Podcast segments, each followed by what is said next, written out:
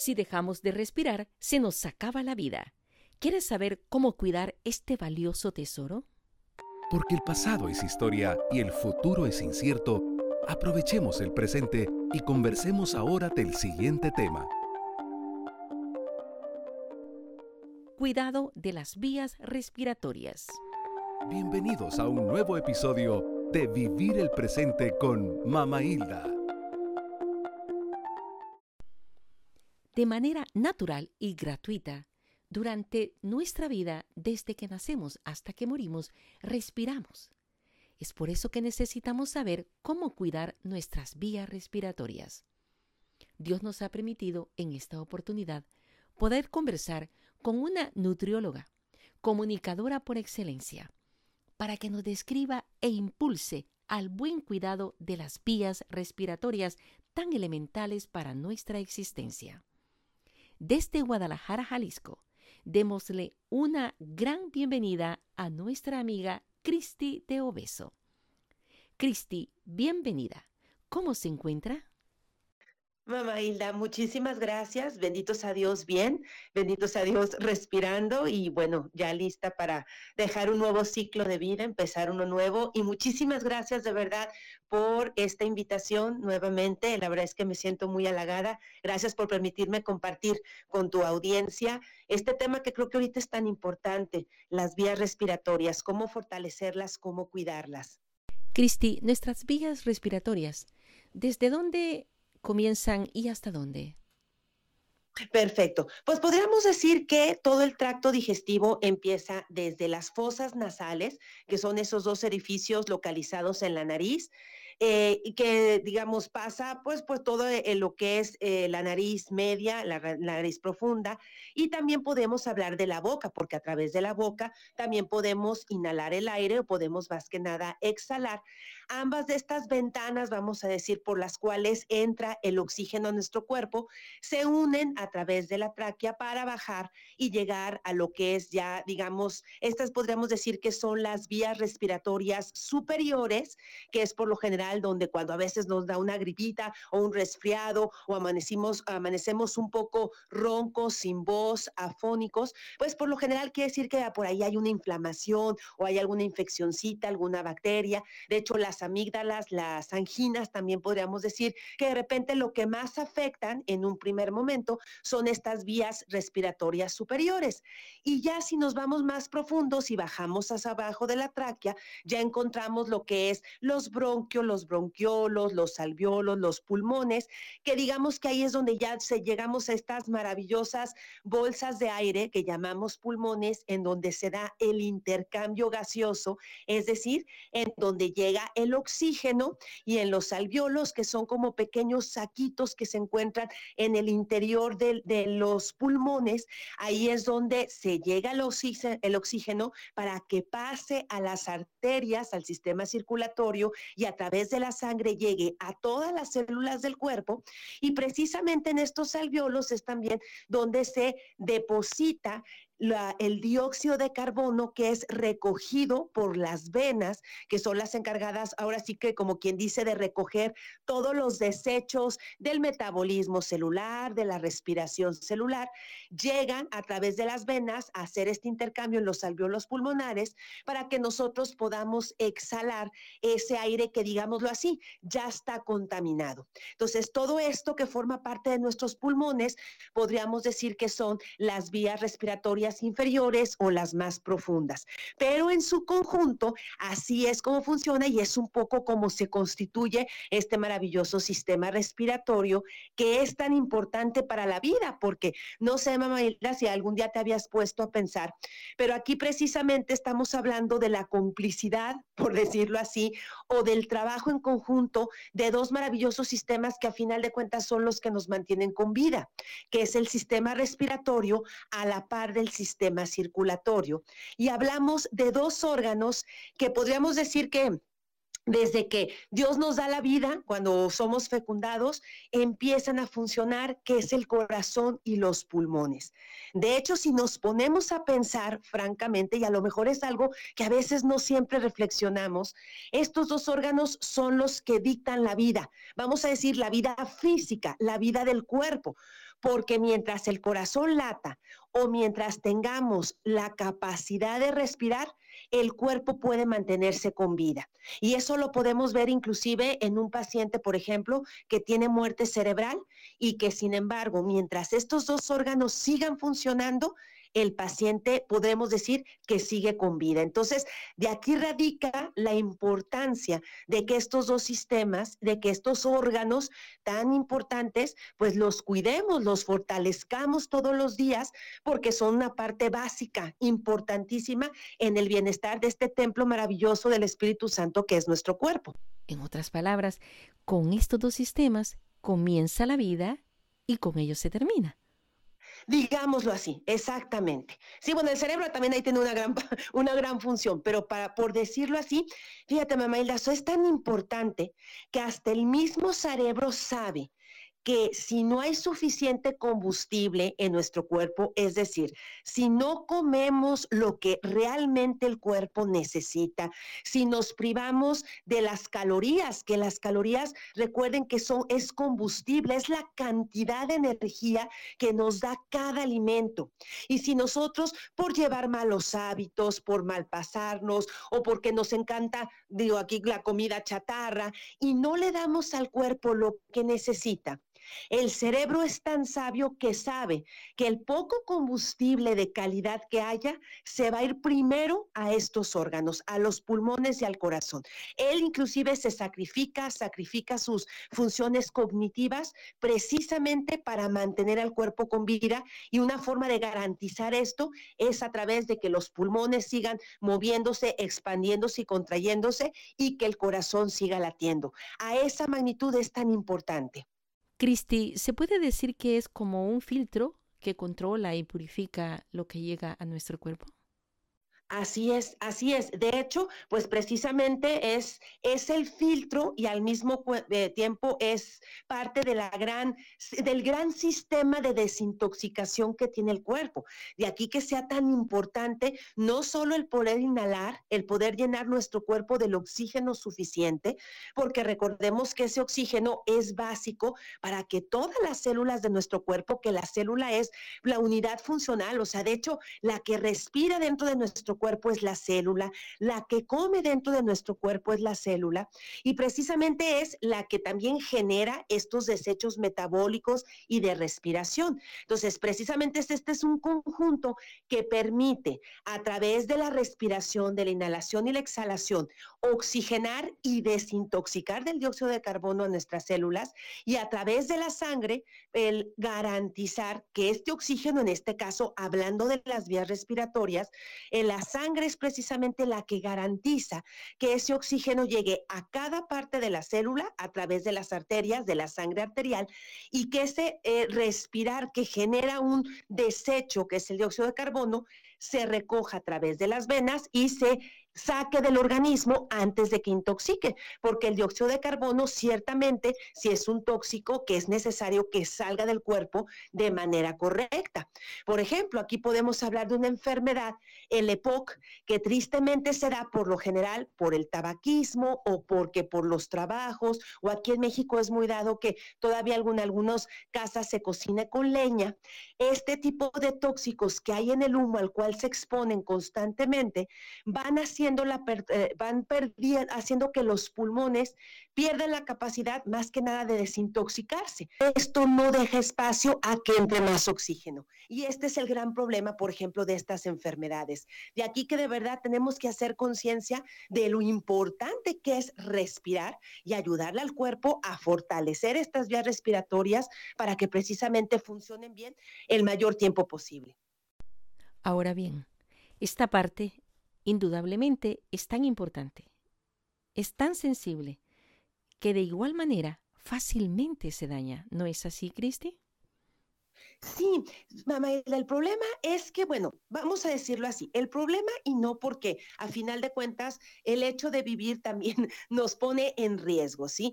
A final de cuentas el hecho de respirar, pues es abrir una ventana de, del exterior hacia nuestro cuerpo. Entonces, de aquí, primeramente, pues sí es importante, sí de repente tomar conciencia de qué es lo que estamos respirando. O sea, por ejemplo, en el caso del humo de tabaco, realmente ahí sí no necesitamos estar respirando eso, sinceramente. Y sin embargo, pues conscientemente nosotros estamos integrando a nuestro cuerpo esta serie de contaminantes, esta serie de metales pesados, la nicotina, que desafortunadamente, pues no hacen ningún bien en el cuerpo. Lo único que hace es ir desgastando a través de todos estos gases tóxicos, de estos humos, van desgastando nuestras, sobre todo nuestras vías respiratorias profundas. Pero pues también la contaminación del aire, el hecho, por ejemplo, ahorita con el frío, que la inversión térmica, que pues bajan más los contaminantes, pues esto nos expone día con día a estar introduciendo en nuestro cuerpo sustancias que desafortunadamente solo nos enferman, que como decía, bueno, algunas definitivamente las podemos evitar, pero otras, sobre todo los que vivimos en, en los centros urbanos, en las ciudades, es muy difícil de evitar. Entonces, aquí lo que tenemos que hacer es, bueno, pues ahora sí que al tomar conciencia de lo importante y del gran regalo que Dios nos da de respirar todos los días, pues entonces ahora tenemos que buscar la manera de ayudarle a nuestro organismo a que tenga los mecanismos naturales para defenderse de estos contaminantes. Porque ciertamente si nosotros tenemos el hábito de cuidar nuestra alimentación, de ser como muy puntuales, sobre todo ahorita con el tema del COVID-19, tener como muy presentes aquellas vitaminas, minerales que son importantes para que inclusive nuestro sistema inmunológico esté fuerte y nos defenda, nos defienda, perdón, de manera correcta. Si estamos conscientes de esto y se lo estamos dando al cuerpo, por supuesto que nosotros tenemos un extra, vamos un pasito adelante, vamos a decirlo así, en el cuidado de este sistema maravilloso que es otro sistema importantísimo que también empieza a funcionar prácticamente desde la concepción, nada más que ya entra más en actividad al momento del nacimiento, que ya nos, digamos que ya como humanos nos separamos de la madre y ya nos tenemos que enfrentar precisamente al entorno, que es nuestro sistema inmunológico, que es como nuestro ejército de cabecera, donde todos los días de nuestra vida nos está defendiendo de todas estas sustancias que nos pueden dañar, que nos pueden enfermar. Estas sustancias que llamamos patógenos. Entonces, este sistema inmunológico sí requiere que nosotros, a través de nuestros hábitos y nuestra alimentación, le ayudemos a estar más fuerte. ¿Cómo podría ser una buena alimentación que colabore a cuidar estas vías respiratorias, Cristi? Claro que sí, Mamela. Una excelente pregunta porque sí, a través de los alimentos naturales, y yo por eso aquí creo que desde la plática pasada hacía mucho hincapié, tenemos que recordar que nosotros somos seres naturales y lo que necesitamos es comida natural. ¿A qué voy con esto? Que realmente yo les invitaría ahorita a todos tus radioescuchas que vayan a la alacena, la abran y se den cuenta y en el refrigerador, por supuesto, sobre todo también en el refri, se den cuenta cuántos alimentos enlatados, procesados para microondas tienen. Porque desafortunadamente si su dieta se basa en este tipo de productos, difícilmente vamos a tener todas las vitaminas y los minerales que el cuerpo necesita. Lo que nosotros necesitamos darle es todos los días al cuerpo proteínas de buena calidad, pero estas proteínas de buena calidad sí pueden ser de origen animal, puede ser carne, pollo, pescado, lácteos, leche, huevo, pero entre más naturales y frescos sean mejor, porque entonces vamos a encontrar, por ejemplo, en las carnes que son más frescas, tienen, por ejemplo, menos sustancias tóxicas, como puede ser la cadaverina, que si es una toxina que se produce por el estrés del animal al momento de morir, pero se sabe que se va concentrando conforme la carne se va haciendo vieja. Entonces, cuando una carne ya lleva mucho tiempo, digamos, envasada, procesada, la cadaverina, aunque no es que a nosotros nos vaya a matar, porque no es que sea tóxica, sí genera, por ejemplo, más homocisteína, que es otra, digamos, es otro factor que causa inflamaciones en el cuerpo. O sea, es decir, no es una carne, digamos, tan ya tan nueva que nos dé menos toxinas de lo que nos daría una carne fresca. La carne fresca, por ejemplo, en el caso del sistema inmunológico, nos va a dar los ladrillos, la leche pasa lo mismo, el huevo pasa lo mismo, nos va a dar los ladrillos para que, por ejemplo, podamos formar lo que son las células blancas, ¿sí? Los neutrófilos, los linfocitos, los leucocitos, las células banda, los neutrófilos banda, una serie de células que son células que están monitoreando nuestro cuerpo todo el día, toda la noche, y que al momento que detectan que entra un patógeno, es decir, un virus en este caso, una bacteria, un este, pues un, un, parásito, son los que se encargan en primer momento de atacarla para evitar que prolifere y que cause una enfermedad. Pero la estructura de estas células se llama proteína y esta proteína tiene que ser de buena calidad. Lo mismo podemos hablar en cuestión de proteína de las leguminosas, que son las fuentes de proteína de origen vegetal para aquellas personas que no quieran consumir carne, pero los frijolitos, la soya, los garbanzos, las lentejas son importantísimas. De igual manera, ¿qué necesita nuestro sistema inmunológico? Energía, fuerza. Y esta energía la obtenemos de un combustible maravilloso que se llama glucosa que la glucosa nos la da otro grupo de alimentos, que aquí sí tenemos que ser como muy selectivos, porque desafortunadamente les han hecho muy mala fama, pero también a veces los encontramos de pésima calidad y son son importantísimos, que son los carbohidratos. Pero no me estoy refiriendo al cereal de caja, no me estoy refiriendo a los panes de caja, ni a las sopas de pasta, ni a las sopas instantáneas, mucho menos a los refrescos y a los juguitos de lata. No, esos desafortunadamente es pura azúcar. Yendo a tu pregunta, mamá Hilda, de hecho, uno de los digámoslo así, pseudoalimentos que más cansan, que más digamos, debilitan al sistema inmunológico son los alimentos cargados de azúcar. Los refrescos, no, bueno, ¿qué quieren que les diga? Es una cosa terrible. Aquí en México es un gran problema, pero también nos podemos ir a estos jugos que ya están envasados, que honestamente no están hechos de fruta natural. Nos podemos ir a toda esta bollería, todos estos pastelitos y pasteles que encontramos en las tiendas de las esquinas. Podemos irnos a las sopas instantáneas o simplemente la sopa de pasta, la cual no se haga con verdadero caldito de pollo, que no se le agreguen verduras, por ejemplo. Este tipo de alimentos, desafortunadamente, fuera de darnos nutrientes, le quitan al cuerpo nutrientes que son importantísimos para que funcione bien, para que se nutra bien, para que el sistema inmunológico esté fuerte. Mira, por ponerte un ejemplo, nada más para que me comprendan. Uno de los minerales que ahorita es importantísimo para sobre todo alcalinizar el cuerpo, porque déjenme les digo algo, hablando ahorita del COVID-19, que es un virus.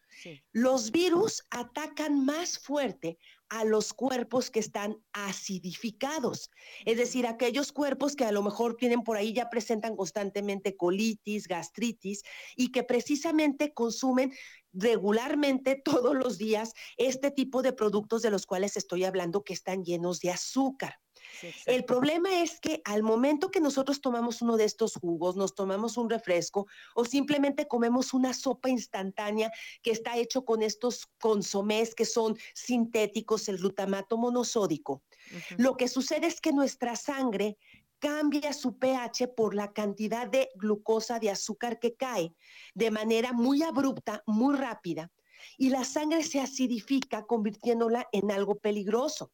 Entonces, el cuerpo, en lugar de defendernos de los patógenos, en ese momento nos va a tener que defender de nuestra propia sangre y va a utilizar, por ejemplo, en este caso, el mineral calcio para alcalinizar la sangre. Pero el problema es que sin el mineral calcio, además de que nos descalcificamos, nuestros huesos se hacen, digamos, porosos, de alguna manera también el calcio es el que es uno de los minerales electrolitos que ayuda a las células a alimentarse y es un mineral que alcaliniza el cuerpo en general. Entonces, cuando tú consumes estos excesos de azúcares, perdemos este mineral maravilloso porque es el, digamos, el método más rápido y efectivo para que la sangre se alcalinice. Y entonces nos descalcificamos y nos vamos acidificando. Y el cuerpo se acidifica, sobre todo si nosotros insistimos en seguir consumiendo este tipo de productos y entonces nos vamos haciendo ácidos, vamos a decirlo así, y es más fácil que seamos atacados por virus es muy importante checar en nuestro refrigerador qué tantas frutas y qué tantas verduras, pero naturales, frescas tenemos. Si estamos consumiendo cereales, que son buenísimos, pero tienen que ser cereales integrales, la avena, el amaranto, el mijo, el maíz, el trigo y por supuesto sus derivados, los panes integrales, ¿sí? Pero tomados siempre en forma moderada, simple y sencillamente para a través de estos alimentos que tienen fibras, que tienen vitaminas, minerales, demos al cuerpo la energía que necesita, pero de manera natural y de manera pausada, porque la fibra precisamente permite que la glucosa llegue poco a poquito a la sangre, que no llegue, digámoslo así, disculpe el término, pero de ramalazo y que el cuerpo se tenga que defender. Y las grasas, mira, mamá Hilda, las grasas pobrecitas también se le han pasado, bueno, haciéndoles una campaña pésima, pero las grasas es otro nutriente importantísimo que debemos de consumir. La cuestión aquí con la grasa es, eh, la clave es la cantidad y la calidad. Es decir, sí tenemos que, bueno, ¿sí? Eh, sí, la calidad y la cantidad es problema. Exactamente, o sea, es decir, la grasa es tan rica que de repente podemos pasarnos y comer muchísima, ¿sí? Y la calidad, porque pues no es lo mismo que tú consumas un poquito de mantequilla en tu panecito integral en la mañana con un poco de miel, a que consumas unas papas fritas, que ya sabemos que es una grasa requemada. Desde ahí la calidad es completamente distinta. Pero si ahorita aparte quiero, quiero eh, hablarles un poquito de las grasas en cuestión inclusive del COVID. Hay unas grasas que son los ácidos grasos esenciales, son los omegas, sobre todo el omega 3, que ahorita se está viendo que es importantísimo para evitar procesos inflamatorios excesivos en el cuerpo. De hecho, el omega 3, que lo podemos encontrar en la, en la soya, lo podemos encontrar en los pescados de agua fría como son el atún, el salmón, la sardina, son los, los, alimentos más ricos en omega 3. Aquí la buena noticia es que el suplemento de omega 3 ya lo podemos encontrar en cualquier parte. Y estos suplementos, si se empiezan a consumir, sobre todo ahorita en épocas de frío, sí se ha visto un resultado muy interesante en la cuestión de bajar las inflamaciones en el cuerpo, que cuando se trata de COVID, pues es un tema importante y el omega 3 de forma natural nos puede ayudar. Excelente, qué buena, qué buena eh, recomendación. Eh, Cristi, entre todos estos alimentos y los nutrientes básicos que nos ha mencionado, por supuesto que eh, hablando de las vías respiratorias, el oxígeno del agua también es elemental, me imagino, ¿no? Claro que sí, la hidratación, mamá Hilda, es importantísima. Mira, de hecho, hablando del cuidado de las respiratorias, yéndonos hacia la hidratación, el tomar agua, yo sé que de repente ha habido muchas modas que le tiran al agua sola. ¿Sí? Al agua pura, vamos a decirlo así, que dicen que hay que consumir agua alcalina, que bueno, en algunos casos sí se recomienda, pero no solo agua alcalina, sino que se mezcle con agua normal, ¿sí? O que se recomienda que se consuma una especie de suero. Digo, aquí en México hubo un doctor que lo hizo muy famoso, que era con bicarbonato y creo que limón y un poco de sal y miel, una cosa así. Mira, yo te puedo decir, es verdad que el agua ya no tiene tantos minerales, pero si nosotros nos alimentamos bien y a veces si es necesario nos suplementamos, por ejemplo, en el caso de suplementarnos con calcio, si es necesario, nosotros nos estamos devolviendo a nuestro cuerpo esos minerales que el agua a lo mejor ya no nos da por ser embotellada. Pero mientras el agua siga siendo H2O, agua. Ahí nos está hablando que es esta, este elemento que nos oxigena y nos hidrata de manera inmediata. El agua, eh, perdón, Cristi, el agua, el agua ya no tiene los minerales, pero porque la estamos procesando, envasando, ¿verdad? claro, sí. exacto. Pero sí, o sea, tristemente eso es una realidad, no lo vamos a negar. Pero a final de cuentas, la base del agua, H2O, sigue siendo la misma. Eso quiere decir que nos sigue dando hidrógeno, que es necesario precisamente para controlar el pH de nuestro cuerpo, nuestro balance ácido, ácido base, ácido alcalino, y nos da oxígeno, que también de alguna manera nos está como perdón la redundancia, nos está oxigenando. Y es que fíjate, mamá Hilda, que en el caso de las vías respiratorias es muy importante la hidratación si las queremos sanas, porque nosotros al día perdemos, y esto ya está comprobado, si hace calor es más, pero ahorita con el frío, seguimos perdiendo dos litros de agua al día. ¿Sí? A través de, o sea, por el el momento que hablamos, estamos perdiendo agua, si sudamos un poco, por la orina, ¿sí? Por todos estos elementos, inclusive hasta por procesos metabólicos, estamos perdiendo dos litros de agua al día. Es muy importante que aun cuando hace frío y no sentimos sed, que consumamos estos, le devolvamos al cuerpo estos dos litros de agua sola, pura, además de todos los líquidos que consumimos en el día, además del caldito y del cafecito y del atolito y de la sopita, necesitamos esos ocho vasos de agua sola. Y esto en el cuestión de las vías respiratorias es también muy importante, mamá Hilda, porque cuando nosotros, por el frío, porque no sentimos tanta sed, dejamos de hidratarnos, una de las cosas que hacemos es que las mucosas, que son estas, digo, por, por, explicarlo, son como unas especies de gelatinas que precisamente están en los orificios naturales del cuerpo. Hablando de las vías respiratorias, por supuesto que la nariz tiene sus mucosas que son las generadoras de moco. Nuestra garganta, nuestra boca, bueno, más que nada la garganta, la laringe tiene mucosas que son precisamente las que a veces inclusive generan las flemas a nivel superior. Y podemos hablar de otros orificios estas mucosas precisamente están ahí y tienen que estar hidratadas para que conserven esa viscosidad y nos defiendan de manera más efectiva de que entren patógenos a nuestro cuerpo. Pero si nosotros no nos hidratamos de manera correcta, lo primero que pierde eh, hidratación, que pierde esa mucosidad, esa viscosidad, son nuestras mucosas. Y por eso es que también en el frío es un poco más fácil que nos contagiemos de, de enfermedades de vías respiratorias, porque nuestras mucosas no están bien hidratadas. ¿Qué necesario es conocer todo esto. A, esta hidratación eh, que la, podemos hacer a través de los líquidos y especialmente del agua, también podemos agregar la importancia que tiene la respiración por medio de la piel. Claro, por supuesto, una piel sana también respira, aunque digamos que la mayor cantidad de dióxido de carbono, ¿sí? Lo, sacamos a través de lo que es la exhalación, a través de la boca de la nariz. ¿Sí? Pero ciertamente nuestra piel, nuestros poros, por eso es importante que también nuestra piel esté sana.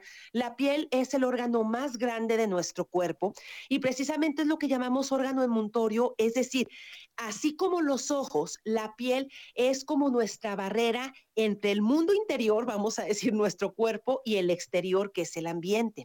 Si nosotros tenemos una piel sana, una piel hidratada, una piel humectada, obviamente esta piel va a sacar al exterior a través del sudor también muchas de las toxinas que se generan por la alimentación o que inclusive se generan hasta por el estrés. Y por supuesto no va a dejar pasar ni, ni virus, ni bacterias, ni parásitos. ¿Qué pasa cuando una piel está agrietada? ¿Qué pasa cuando no hay suficiente agua y la piel se reseca? O cuando por el frío y no tenemos la precaución nos hace falta, por ejemplo, otro antioxidante maravilloso, antiinflamatorio, que se los recomiendo si la piel está muy sensible, muy agrietada, pero que además también es parte de las recomendaciones que se están dando ahorita como antioxidantes, es decir, sustancias que nosotros a través de la alimentación podemos darle al cuerpo para fortalecer el sistema inmunológico. Una de estas vitaminas que le hace beneficios maravillosos a la piel para que no esté agrietada es la vitamina E, E de elefante. Esta vitamina la podemos encontrar de manera natural, más que nada en lo que son las oleaginosas, es decir, las nueces, las almendras, los cacahuates, los pistaches, el aceite de oliva, el aceite de aguacate, los aceites finos, son muy ricos en vitamina E. Aquí la pregunta es qué tanto o con qué tanta frecuencia los consumimos y también si los consumimos en la manera adecuada. Pero lo bueno es que también hay suplementos maravillosos de vitamina E que sobre todo a nivel de piel, en este caso, este otro órgano que nos ayuda a desintoxicarnos, pues funciona de forma maravillosa y que lo podemos consumir, o sea, ahora sí que está este ahora sí que accesible para todos, porque ciertamente, mamá Hilda, por ejemplo, una piel agrietada lo que hace es abrir ventanas para que parásitos, para que virus puedan entrar más fácil a nuestro organismo. Entonces, entre más cuidada, hidratada y por supuesto el agua, ¿eh? aquí indudable, si queremos una piel hidratada, tenemos que consumir estos ocho vasos de agua al día, todos los días, para tener esta piel también sana. Increíble. En otras palabras, cuando la piel se va resecando y se va haciendo sensible al polvo, a la temperatura, a todo, es podría ser la falta de hidratación, ¿no? que está haciendo falta sí, exactamente, puede ser, hay que revisar qué tan hidratados estamos. Y también te digo, el problema es que, mira, por ejemplo, mamá Hilda, y esto pues, eh, mamás que tengan hijas jóvenes, es muy común que las jovencitas, las adolescentes, de repente por querer bajar de peso, toman muy malas decisiones en su alimentación, honestamente. Y entonces, ¿qué hacen? Pues lo primero es, quiero bajar de peso, ¿qué piensa uno? Bueno, sí, o sea, uno dice, bueno, se quita el pan, ¿no? Esos son carbohidratos. Pero también las grasas, le tienen un pavor a las grasas y lo que hacen es terminar con una capita maravillosa. Y sí le digo maravillosa porque sí lo es, que es el tejido adiposo, que es una capita que está por debajo de nuestra piel y que precisamente Dios no la hizo ahí para hacernos desgraciadas y que engordáramos. Eso es parte de nuestros hábitos. Dios lo puso ahí para cuidar, humectar a nuestra piel. Entonces, a veces estas pieles agrietadas requieren también revisar cómo está la alimentación, porque quiere decir que por lo, por por lo general ahí está haciendo falta algo. Excelente. Eh, yo quisiera regresar un poquito a lo que es la alimentación, los carbohidratos y la comida natural.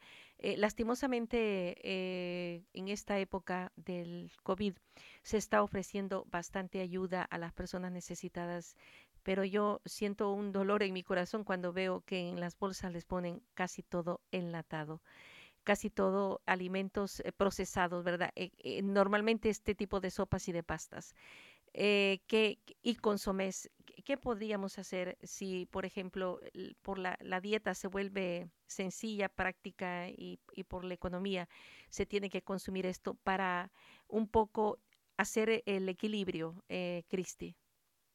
Claro, mira, yo lo que diría, Mamelda, qué bueno, la verdad, qué bueno que están dando este tipo de ayuda. Sí, obviamente yo entiendo que dado la magnitud del problema y las personas que se quieren ayudar, pues es mucho más práctico, ¿no? Dar la latita, este, y pues por lo menos pues está la lata, o sea, por lo menos pues van a tener algo que los alimente.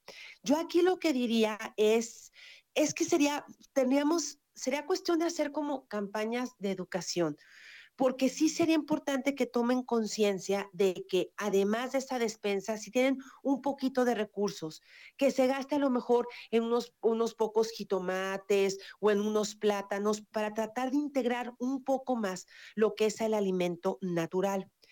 Y quizá ahorita, o sea, si eso es un poquito complicado y lo, lo, sé porque pues aquí en México, bueno, ¿qué te puedo decir? Que ya también entrevistaste a mi mamá desde que yo recuerdo, hacía estas campañas maravillosas en donde se enseñaba a comer y yo me acuerdo que yo después la, la, acompañaba, enseñaba a comer a una familia completa, en aquel entonces era con ocho pesos. Obviamente ahorita ya le tenemos que subir un poquito al costo, pero una familia de seis personas y sí se podían alimentar con alimentos más naturales entre ellos inclusive se incluía la soya, que allí en Estados Unidos la soya que tienen es maravillosa, es de excelente calidad y hasta donde yo sé, porque bueno, aquí la manejamos mucho, no es un alimento caro, quizá ahí sería cosa un poquito de replantear y a lo mejor quitar una sopa de pasta y agregar soya, por decirte algo. Pero bueno, sé que esto es complicado, pero quizá es cosa de hacer conciencia un poquito de que en lugar de comprarse un refresco o en lugar de comprarse unas frituras o en lugar de comprarse, porque de repente se da eso, pues buscar a lo mejor el huevito o buscar a lo mejor la, fruta y la verdura. Esa es como la parte que a mí me ha de repente con mi mamá me ha tocado trabajar. Es muy difícil, pero es un cambio de conciencia, de darnos cuenta que sí, eh, una sopa de pasta no es que la pasta sea mala, pero si por algo tú pudiste comprar algunas zanahorias y calabacitas, poquitas, y entonces haces un caldito de verdura con tus zanahorias y tus calabacitas y agregas la pasta, no es lo mismo a que si únicamente haces la pasta con este consomé. Entonces, es como generar esta conciencia de que a lo mejor el poco recurso que se tenga se trate de utilizar mejor. Pero eso sí requiere pues un poquito ya de, de que cada persona también tome conciencia de lo importante que es el que su cuerpo reciba estos nutrientes naturales y dárselos en la manera en la que sea posible. Dios lo ha hecho tan perfecto realmente, eh, todo que nos da la naturaleza que nos rodea y, que nos alimenta, pero necesitamos una agenda educacional para no volver a lo urbano, práctico, accesible y barato. bueno, en cierta medida. Porque, así es, porque así es, mamá. en cierta medida, porque sí, un banano, un mango, una, una manzanita de verdad eh, puede ser eh, quizás más, más económico, pero no, no, no lo vemos, no lo valoramos de esta manera. Tristemente sí, y creo que es, un problema de ambos países, desafortunadamente. Sí. y especialmente cuando desde pequeño vamos haciendo hábitos, ¿verdad? Que no sale práctico, no sale bien práctico poner un, refresco envasado para que los niños se entretengan. Por poner un ejemplo. Así es, tienes toda la razón. Sí, así es. Desde pequeñitos, desafortunadamente, nosotros estamos enseñándole al cerebrito de ese pequeñito a acostumbrarse a los sabores artificiales, a los excesos de azúcares, y por eso también es muy común que cuando ya a lo mejor, este, no sé, en la edad escolar, que ya tienen siete, ocho años, de repente inclusive a veces en las escuelas, que les llegan con la ensalada o les llegan, no, bueno, por los niños le escupen, la tiran, la avientan. ¿Por qué? Porque ya su cerebro, no es que no se pueda hacer nada, es más difícil, pero su cerebro ya está educado a todos esos sabores artificiales y es mucho más complicado. Sí. ¿Quién, quién diría pues que las vías respiratorias eh, son eh, claves importantes? Tengamos que aprender ese tipo de lecciones para poder cuidarlas desde lo básico. Eh, yo, yo, me alegro encontrar personas como tú que, que, que, saborean ese sentir, lo que, lo que nos transmite, lo saborea porque lo, lo practican y lo tienen al dedillo, ¿no? Están con, lo hacen con convicción. Eso es lo importante. Así es, mamá Eli. Pues la verdad es que, digo, pude haber estudiado nutrición, pero gracias a Dios yo tuve desde que nací la, la, gran enseñanza de una nutrióloga en casa.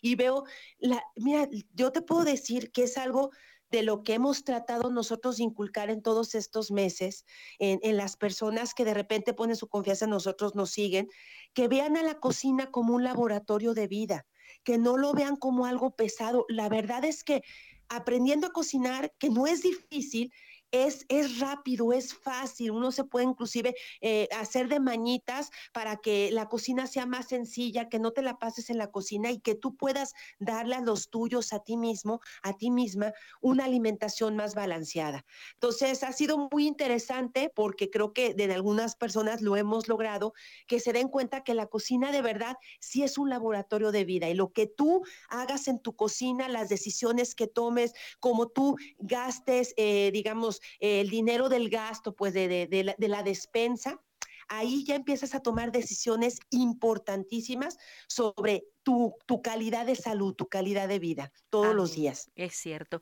Yo quisiera pedirle dos favorcitos. En primer lugar, este, si alguien quiere saber más sobre usted, Cristi, y su, y su familia que se dedican a, a alimentarnos, a nutrirnos, a educarnos, ¿cómo hacer? ¿Cómo lograr? Ay, muchísimas gracias, María. Con mucho gusto, estamos a sus órdenes. Les voy a pasar, si gustan, nuestros, nuestras dos páginas donde nos pueden encontrar. Estamos, la verdad, manejamos mucho lo que es el Facebook. Si nos buscan como Grupo Cristina Orendain, así nos pueden buscar, Grupo Cristina Orendain, ahí pueden encontrarnos e inclusive ahí en el muro están completamente gratis publicadas muchas de estas clases de cocina, de estas pláticas que, que hemos dado. Si no, también nos pueden contactar a través de nuestra, nuestro sitio web que es www.cristinaorendain.com, todo pegadito con minúscula, repito, www.cristinaorendain, termina y latina n.com. Muy bien. Y el otro favor es que después de escuchar esta gran lección y sabiendo que usted es una mujer de fe, ayúdenos a a presentarle esto al Señor para que saquemos el mejor provecho de lo que hemos aprendido. agradezcamos a Dios por la inversión de este tiempo presente y por los frutos que de Él vamos a obtener. Virgen María, gracias por esta oportunidad. Gracias por poner en mi camino a personas tan íntegras y tan hermosas como Mamá Hilda, que permiten que los conocimientos que tú me has permitido aprender se puedan difundir y puedan llegar a más personas. Que el Espíritu Santo nos siga iluminando, ilumine a cada persona que escucha maravillosos, estos maravillosos spots para que puedan mejorar su calidad de vida, tanto física como espiritual. Y agradecerte una vez más el hecho de que sigamos aquí, ayúdanos a siempre cumplir tu misión. Amén. Amén. Conociendo y aprendiendo más de nuestros invitados. Estamos a sus órdenes. Les voy a pasar, si gustan, nuestros, nuestras dos páginas donde nos pueden encontrar. Estamos, la verdad, manejamos mucho lo que es el Facebook. Si nos buscan como Grupo Cristina Orendain, así nos pueden buscar, Grupo Cristina Orendain, ahí pueden encontrarnos e inclusive ahí en el muro están completamente gratis publicadas muchas de estas clases de cocina, de estas pláticas que, que hemos dado. Y si no, también nos pueden contactar a través de nuestra, nuestro sitio web que es www.cristinaorendain.com, todo pegadito con minúscula, repito, www.cristinaorendain, termina y latina n.com. Te invitamos a nuestro siguiente episodio, del cual juntos podemos aprender. Preguntas, comentarios o sugerencias al correo vivirelpresente arroba